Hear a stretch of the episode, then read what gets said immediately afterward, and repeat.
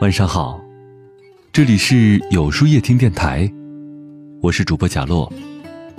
每晚九点，我在这里等你。二零一三年，我第一份工作的单位因为总经理快退休了，大老板从外面聘请了两位副总，有意让他们竞争。两位副总分别领一个小组。和客户谈项目合作，李总性格比较沉默，寡言少语。本来这样的性格去和客户洽谈是很不讨好的，但同在一个项目，总是他的业绩最突出。另一位张总巧舌如簧，对付客户很有一套，但是时间长了，两组之间的业绩却拉开了很大的差距。张总的好多客户。甚至在几个月后，不约而同地转到了李总小组。后来，李总成功击败了张总，上位接任总经理。我以为李总有什么杀手锏，一直很好奇。趁着一次同学聚会，和他们小组的同事打听客户的情况，结果同事说：“哪有什么秘密啊？那些会转过来的客户，都是因为我们遵守原则，做出的承诺。”都能一一兑现，不像另外一组，他们给客户承诺了很多，最后却做不到。客户看到他们这样，就不信任他们了，自然就转出了。同事还跟我透露，李总本身是一个特别讲原则的人，刚成立小组时便立了几条规矩，说绝不能触犯。开始大家都很怕他，但是看他平日里很好说话。对一些无关紧要的事情，能变通就变通，又慢慢放松了。一个资历很老的员工看李总脾气好，就开始自作主张，甚至触犯了李总定下来的规矩。李总知道后，严厉警告了一次，后来看警告无语，直接把大人辞退了。这下，大家都知道了，李总定的规矩是绝对不可触犯的。小组的工作也因此。逐步走上了正轨。反观张总那组，他们办公室里贴着一大张规范，条款很多，但是张总平时却只强调业绩，对组员犯的错总是视而不见。时间一长，越来越多的人开始自作主张，混乱承诺，最后就造成了客户纷纷转出的结局。仔细观察身边的人，你会发现。那些在职场上游刃有余、生活井然有序的人，都始终坚持自己的原则。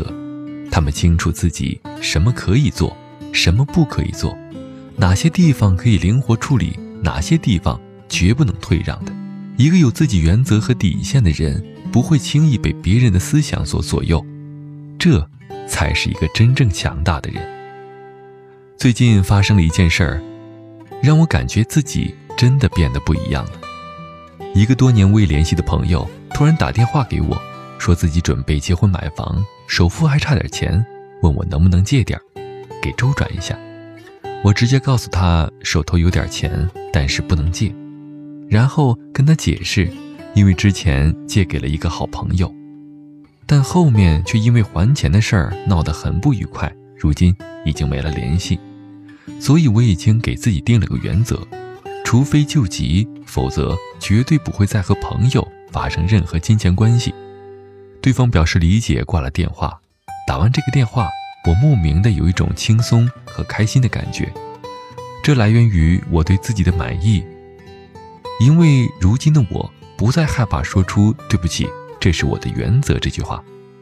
曾经的我就像一个老好人，只要是别人提出了要求，哪怕这件事儿让我为难。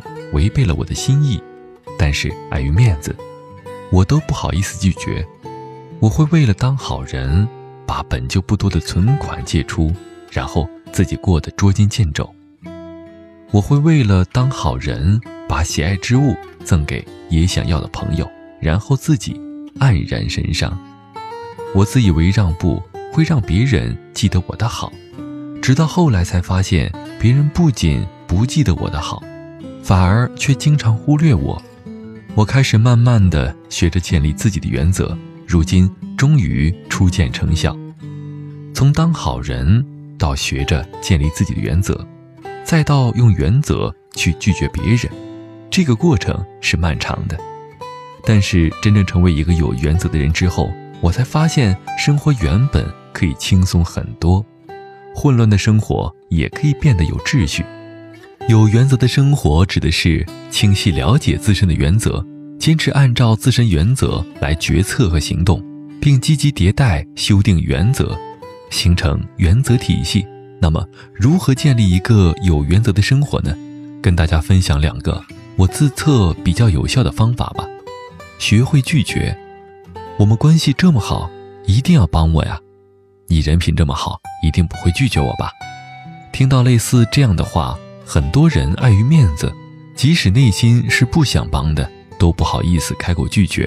可是仔细想想，关系好，我人好，就一定要帮你吗？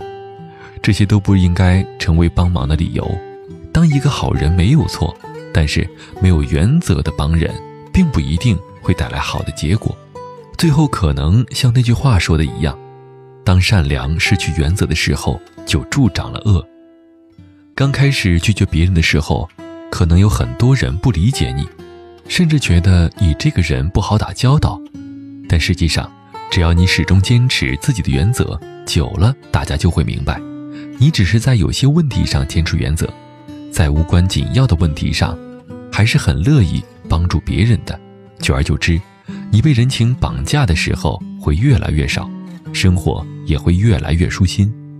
也许有人会直接拒绝别人，不怕其他人觉得难以理解，甚至产生怨恨吗？对此，我想网络上这句话是最好的回应。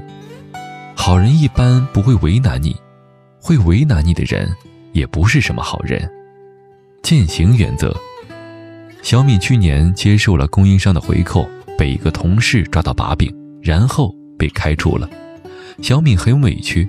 因为收回扣已经是他们行业的潜规则了，甚至那个告他的同事也收回扣，大家都在这样做，凭什么就他被开除了呢？事情的确有些委屈，但是小敏无法辩解，因为她确实犯了错。工作中有很多原则都需要我们坚守，这不仅是对工作的负责，也是对自己的一种保护，因为你坚持原则。别人永远抓不到把柄，并且做事情的时候会知道你的原则，就会在你的底线范围内和你合作。生活中有很多这样的人，经常说我是一个有原则的人，我绝不会怎样怎样，但是，一碰到实际情况，又会给自己找上一堆借口，轻易打破自己设定的原则。木心在《回忆文艺录》里说：“忏悔是无形无声的。”从此改过了才是忏悔，否则就是，至少是装腔作势。原则同样如此，无论你是写出来贴上，还是发朋友圈昭告天下，都不如真正践行。只有自己设定了，并能真正付诸实践的原则，才算得上原则。生活中最重要的应该是过得快乐，获得尊重和爱。你要有自己的原则，而且要让别人知道你的原则。只有这样，你才能让生活有秩序，才能按照自己喜欢的方式过一生。希望你我都能早日践行有原则的生活，遇见更好的自己。那么，今天的分享就到这里了。每晚九点，与更好的自己不期而遇。如果喜欢这篇文章，不妨点赞并分享到朋友圈去吧。也可以在微信公众号里搜索“有书夜听”，收听更多精彩。我是主播贾洛，晚安，有个好梦。脚踏车排成一队，操场的蝴蝶在飞，好笑的外号是在叫谁？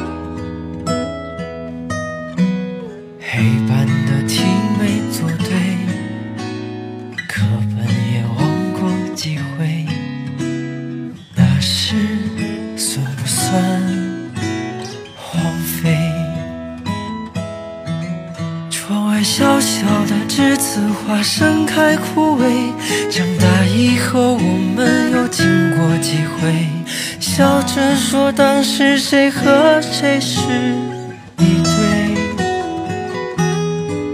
看着时光，它就这样弹指一挥，有没有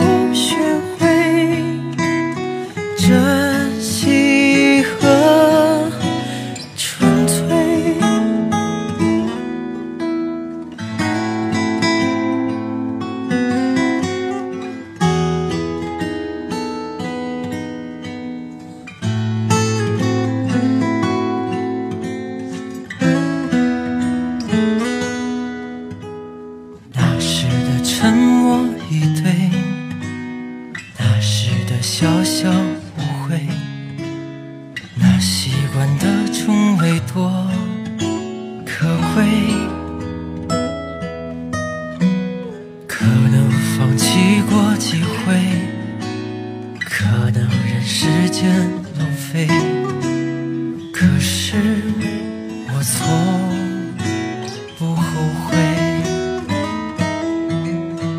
把未完的作业去再做一回，想把漫画里的必杀技学会，想试着把情书再写好几倍。那年时光，它就这样一去不回，少年的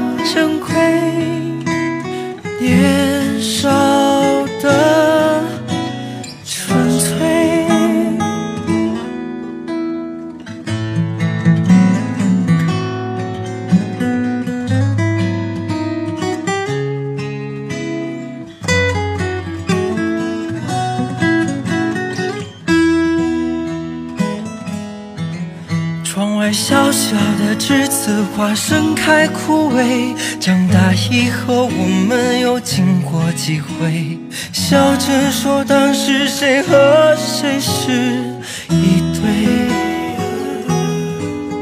那年时光，它就这样一去不回，少年的珍贵。